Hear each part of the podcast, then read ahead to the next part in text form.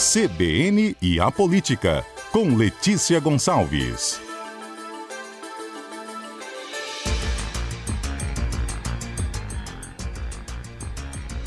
Bom dia, Letícia.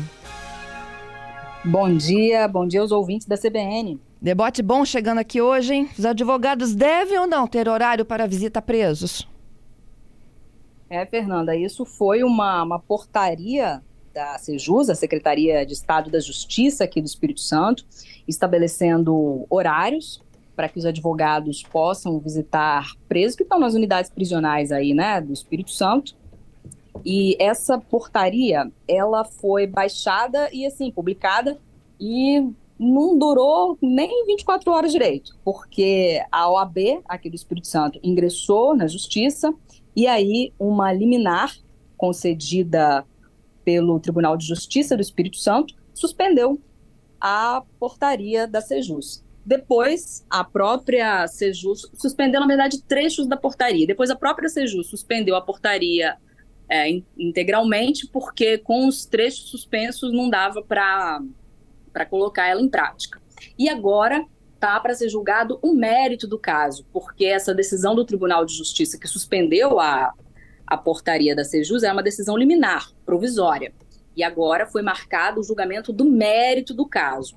A OAB, né, a seccional aqui do Espírito Santo, continua contrária a essa portaria que limita o horário em que advogados podem visitar os presos e a Sejus continua com a posição de implementar essa limitação. Aliás, isso conta com apoio do Ministério Público aqui do Espírito Santo. Na prática, o que aconteceu foi o seguinte: é, a Sejus baixou essa portaria que fala assim: ó, é, a ideia é regulamentar a visita de advogados a internos do sistema prisional capixaba. O horário é o seguinte, pela portaria, né, que agora não está mais em vigor. É, das sete da manhã às oito da noite em dias úteis é que os advogados poderiam visitar os presos. Nos bastidores, a preocupação que é, aconteceu por conta dessa provocação do Ministério Público à Secretaria de Justiça é o seguinte: existem advogados, né, a maioria, né, que atuam aí no né, seu exercício profissional, mas tem pessoas que têm registro da OAB, mas atuam para facções criminosas. E aí fazem aquele serviço de, de pombo correio, né? Porque se eu sou, vamos supor, se eu fosse familiar, amigo, sei lá, de alguma pessoa que está no sistema prisional, eu não posso visitar essa pessoa qualquer horário, qualquer dia. Já o advogado, ele tem mais acesso aos presos. Então, tem advogados ou pessoas que têm registro na OAB, fizeram curso de direito e tal, que, infelizmente, trabalham para organizações criminosas. E aí aproveitam esse, esse acesso que tem, né, de poder e as unidades prisionais, qualquer dia, qualquer horário, para fazer quase um serviço aí de, de pombo correio. E para coibir isso, uh, o Ministério Público né, fez essa sugestão e a Secretaria de Estado da Justiça, que administra os presídios, baixou essa portaria, limitando o horário em que os advogados poderiam fazer visitas aos presos para tra tratar dos casos deles e tal. A OAB se insurgiu contra isso eu, inclusive, estava falando há pouco com o presidente da OAB aqui do Espírito Santo, ele disse, olha, o advogado, que não é advogado de verdade, né, que trabalha para uma organização criminosa, ele vai poder fazer isso nesse horário aí que a, que a portaria estabeleceu, de 7 da manhã às 8 da noite. E o advogado que trabalha seriamente, que eventualmente precisa visitar o preso fora desse horário, vai ser prejudicado. E aí, por isso que a OAB é, acionou o judiciário para suspender essa portaria da Sejus, da Secretaria de Justiça, que administra o sistema prisional aqui do Espírito Santo, e realmente a portaria foi suspensa. Mas isso liminarmente, né, que é uma decisão provisória, falta julgar o mérito do caso, que é quando vão ser apresentados aí argumentos mais robustos, e esse julgamento do mérito, ele foi marcado está na pauta do segundo grupo de câmaras cíveis reunidas do Tribunal de Justiça do Espírito Santo do próximo dia 11. E aí o presidente da OAB aqui, José Carlos Risque Filho, me disse que inclusive vai lá pessoalmente para fazer uma sustentação oral, uma defesa contra essa portaria da Sejus. E eu conversei também com o secretário de Justiça, André Garcia, e ele disse que a Sejus mantém a intenção de, de fazer essa portaria valer, vai defender lá no Tribunal de Justiça que ela, que ela volte a, a vigorar, ou seja, caçar essa liminar, né, derrubar essa decisão provisória, porque ele entende que é uma forma de organizar melhor o sistema de justiça. E o Ministério Público do Espírito Santo também é favorável a essa medida da Sejut. Tem até um, um parecer da Procuradoria-Geral de Justiça, a Procuradora-Geral é a Luciana Andrade, no âmbito desse processo aí que discute essa questão, se os advogados vão poder visitar os presos em qualquer horário ou não, a Procuradora-Geral de Justiça ela fala o seguinte, olha, é, os advogados não estão impedidos de, de visitar os internos, apenas a Secretaria de Justiça apenas regulamentou o horário. E isso tem o intuito, segundo a Procuradora-Geral de Justiça, de melhor garantir a segurança de presos, visitantes, advogados e servidores públicos. E o Ministério Público defende que, que regulamentar é uma maneira segura de efetivar o direito de visita ao cliente, que isso não é negar o exercício da advocacia, mas só organizar e fazer a coisa ter mais segurança e eficiência. Nos bastidores, o problema é esse que eu falei, Fernanda, de é, uma preocupação aí dos órgãos de segurança do Ministério Público com advogados que atuam como pombo correio, que como eles podem entrar em contato com os presos qualquer horário, é, se uma facção criminosa, por exemplo, precisa de uma de um, um aval, um conselho, uma autorização, sei lá, né, de um um, preso vai mandar o advogado, não tem como mandar a mãe do preso, o irmão, o amigo, porque essas pessoas têm horários de visita mais restrito. Agora, o que o presidente do OAB, José Carlos Filho, me disse é o seguinte: olha, é, isso é a minoria, a maioria dos advogados não trabalha para associações criminosas, e eventualmente um outro advogado pode precisar visitar um, um interno fora desse horário estabelecido pela, pela Sejus, e aí teria o trabalho prejudicado, já o advogado, mais uma vez frisando, né, que o OAB diz que é a minoria, tem, né, a pessoa que tem a, a carteirinha do OAB, né, mas trabalha com uma organização criminosa, ela vai fazer isso nesses horários estabelecidos pela CEJU, seja três horas da tarde de uma segunda-feira, por exemplo. Agora, ficou esse, né, estão aí esses, esses argumentos, por enquanto, liminarmente, ou seja, provisoriamente, está valendo o argumento da OAB, porque o desembargador do Tribunal de Justiça, Telema Antunes de Abreu Filho, suspendeu a portaria da Sejus e o mérito do caso, né, agora, né, a coisa mais, um debate mais amplo, vai ser feito, está marcado para o próximo dia 11, no segundo grupo de câmaras cíveis reunidas lá do Tribunal de Justiça, para se definir se vai, vai continuar, né, derrubada aí essa, essa portaria da Sejus ou se vai haver, sim, uma, uma regulamentação, uma restrição de horários aí para os advogados entrarem em contato com os, os, presos. O André Garcia, que é o secretário estadual de Justiça, ele me disse o seguinte: ó, restringir é impedir o acesso. Nós não estamos restringindo, porque o acesso é permitido. A questão é o horário e as circunstâncias. E aí, Fernanda, é ver agora né, o que que o tribunal vai decidir nesse julgamento colegiado, né? Porque, por enquanto, essa decisão liminar, que é provisória, é de um desembargador, mas isso vai ser definido lá na, nas câmaras unidas todo mundo, né? É uma decisão colegiada, né? São mais desembargadores que vão se debruçar sobre essa questão. Sim. E aí a gente tem é, um, um desafio que é equilibrar o que é melhor para a segurança pública, sem também tirar o direito de pessoas que estão privadas de liberdade, lembrando que não é não necessariamente porque a pessoa está presa que ela é culpada ou que ela realmente está ali participando de uma organização criminosa. A gente não sabe, né? Cada caso é um caso. Por isso é importante ter o direito à defesa. Agora, quando, esse, quando tem uma pessoa que usa esse direito à defesa para favorecer uma organização criminosa, como é que faz? É isso que está em questão, é essa discussão, é o mérito desse caso que está para ser julgado no Tribunal de Justiça, Fernanda. Até porque, né, Letícia, a gente quer acreditar que tudo que acontece depois das oito da noite só pode ser uma urgência urgentíssima, né? É, eu estava conversando há pouco com, com o presidente da, da OAB do Espírito Santo, o Risco Filho, ele disse que não é comum, tá? Que o advogado vá lá no presídio 11 horas da noite, meia-noite, mas pode ser que por uma, uma eventualidade, uma questão, vamos supor, é, se a pessoa foi presa, presa em flagrante tarde da noite ou de madrugada, o advogado quer ir lá ver como é que a pessoa tá, eventualmente, se não vai ser toda hora, toda vez, que o advogado vai precisar ir lá é, tarde da noite ou de madrugada, mas eventualmente pode precisar, e aí por essa portaria da Sejus não poderia, porque limitou o horário e também é, fez essa questão dos dias úteis.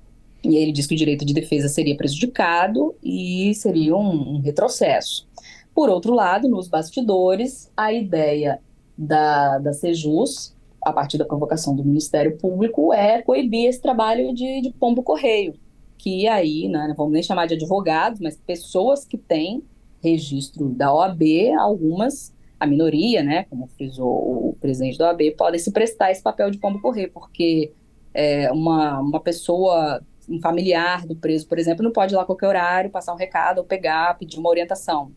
Já o advogado poderia. Então, tem pessoas que têm essa e usam essa prerrogativa para atuar para organizações criminosas. Então, a ideia da, da, sugestão do Ministério Público e o fato de a Sejus ter baixado essa portaria é coibir isso, porque pelo menos é, essa pessoa, né, hipotética que a gente está falando aqui, que trabalharia para a organização criminosa, ela não teria acesso ao preso qualquer horário, qualquer dia, ficaria mais difícil de fazer esse, esse trabalho de pombo correio. A OAB, por outro lado, acha que isso pode prejudicar o trabalho do advogado, que é advogado de verdade, que não é pombo correio de, de criminoso, que às vezes, eventualmente, pode precisar falar com o cliente depois das oito da noite ou no final de semana. Então, o que a gente tem aí é como equilibrar, né? Claro, ninguém quer que a pessoa é, tenha cerceado o direito de defesa. Até porque, lembrando, gente, que não é porque a pessoa está presa, principalmente se é provisoriamente, que ela é culpada. Né? Tem todo um processo, uma investigação. Se a pessoa estiver presa, foi inocente preso, por exemplo. E aí ela vai, se ela for presa no sábado, ela vai ficar sem contato com a advogada até segunda-feira. Imagina o desespero de uma pessoa, né? Que está presa inocente e não consegue é, falar com alguém, saber o que pode ser feito por ela. Agora, por outro lado, tem a pessoa que não é inocente, está às vezes gerenciando uma organização criminosa de dentro do presídio e usa o advogado para isso, porque o advogado é essa pessoa, né, que tem o que tem a, o registro no AB para poder mandar recado, porque ela vai poder entrar e sair de lá a qualquer horário, ao contrário de um, de um comparsa ou de um familiar que esse interno poderia usar para isso. O que o presidente da OAB aqui do Espírito Santo diz é que esse, essa norma aí que a, que a Sejus baixou e agora está suspensa liminarmente, não impediria esse trabalho de pombo correio, porque a pessoa mal intencionada, digamos assim, iria usar esse, esse período aí permitido das visitas, né, ainda que, que restrito, que a portaria da, da Sejus colocou de 7 da manhã às 8 da noite para levar e trazer esses recados, e o advogado, que é advogado de verdade, ficaria prejudicado.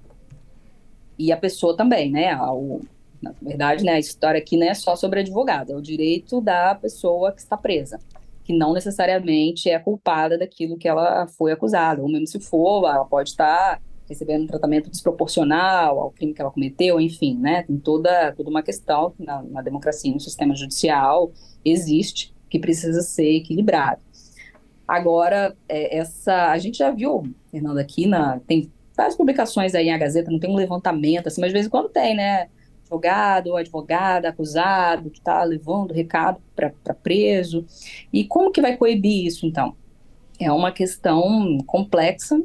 Ah, o presidente da OAB aqui do Espírito Santo sempre frisando que não é a maioria, né? Que a maioria dos advogados é realmente são, são advogados, não são como correio de facções criminosas, mas como coibir os que são, né? Aí tem lá o Tribunal de Ética da OAB, né? Essas pessoas podem ter o registro suspenso ou podem ser expulsas da ordem a partir de um processo interno que acontece lá na OAB, mas a Sejus, o Poder Público também estão tentando tomar aí algumas medidas. O secretário de Justiça André Garcia, conversei com ele ontem, ele continua defendendo a portaria da Sejus como forma de de tornar mais, digamos, mais seguras essas visitas de advogados a presos. É, decisão difícil essa, viu? É por isso que é, eles, pra... eles, são juristas, eles vão tomar as decisões aí com base, né? Eu acredito nas perspectivas legais. Ó, tem uma participação aqui de uma advogada que eu acho que é o sentimento de quem é do bem, né? A Angelina, ela está dizendo o seguinte: o advogado que tem boa índole não pode pagar pelos que não têm, né? E, e, segundo ela, né, quem tem que fiscalizar se acontece fora do horário, se tem algum, de alguma forma aí esse, é, essa interlocução, né? O papel do advogado lá na, na interlocução aí com, a, com o resto do, do, da sociedade aí porque na verdade como eles funcionavam, eram os pombos correios, não era isso, Letícia?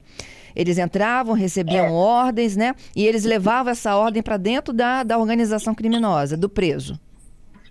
É, a ideia nos bastidores dessa portaria da Sejusa é coibir justamente isso, isso, Porque se tem um criminoso lá que ele usa, ele tem um, um familiar que é um comparsa dele, é, o irmão dele, por exemplo, vai poder visitar ele a qualquer momento, para poder pegar a orientação dele para o resto da, da facção criminosa. Uhum. Mas um advogado, essa pessoa que tem registro na OAB, que deveria atuar como advogado, mas se ela se essa pessoa passa a integrar uma, uma organização criminosa, ela pode entrar lá e pegar esse recado a qualquer momento. Uhum. E aí a ideia da, da portaria da Sejus, na prática, é essa, é coibir esse, esse leve trás, né? Que uma pessoa que tem registro do AB, que deveria atuar como advogado, mas acaba atuando como uma pessoa integrante de organização criminosa, consiga fazer esse leve trás, levar recados e tal. Mas a questão da advocacia é que, ao fazer algo para coibir essas pessoas que, na verdade, não, não são advogados, né, são integrantes de facção criminosa, isso também pode prejudicar, acaba prejudicando os advogados que são advogados, que não fazem parte de facção criminosa, estão só querendo trabalhar. É isso, Letícia. Te agradeço. É dia 11, então, né, a decisão? É, está marcado o julgamento de mérito, né? Lembrando que até agora a gente tem decisões provisórias apenas, liminares, e aí no Tribunal de Justiça está marcado o julgamento de mérito para o dia 11. O presidente da OAB aqui do Espírito Santo, José Carlos Risque Filho, disse que vai lá pessoalmente para fazer a sustentação oral, falar aos desembargadores, né, para que essa, essa regra da Sejus não, não perdure, né, caia realmente, não só provisoriamente, como está né, provisoriamente suspensa agora, e a Sejus mantém o intuito de, de que essa regra possa vigorar. O secretário André Garcia, que é o secretário estadual de Justiça, ele me disse o seguinte: ó, todo estabelecimento que guarda pessoas em liberdade segregada precisa ter regras. A portaria excepciona casos em que há necessidade de atendimento após as oito da noite, por exemplo.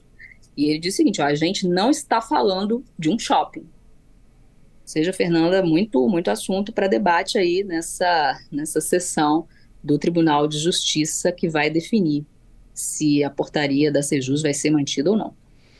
É isso. Te agradeço, viu, pela participação. A Letícia que está conosco todas as terças ao vivo aqui no CBN Vitória e às quartas também no CBN Cotidiano à tarde, a partir das três horas. Então, Letícia, os ouvintes te esperam amanhã. Até, Fernanda, até ouvintes.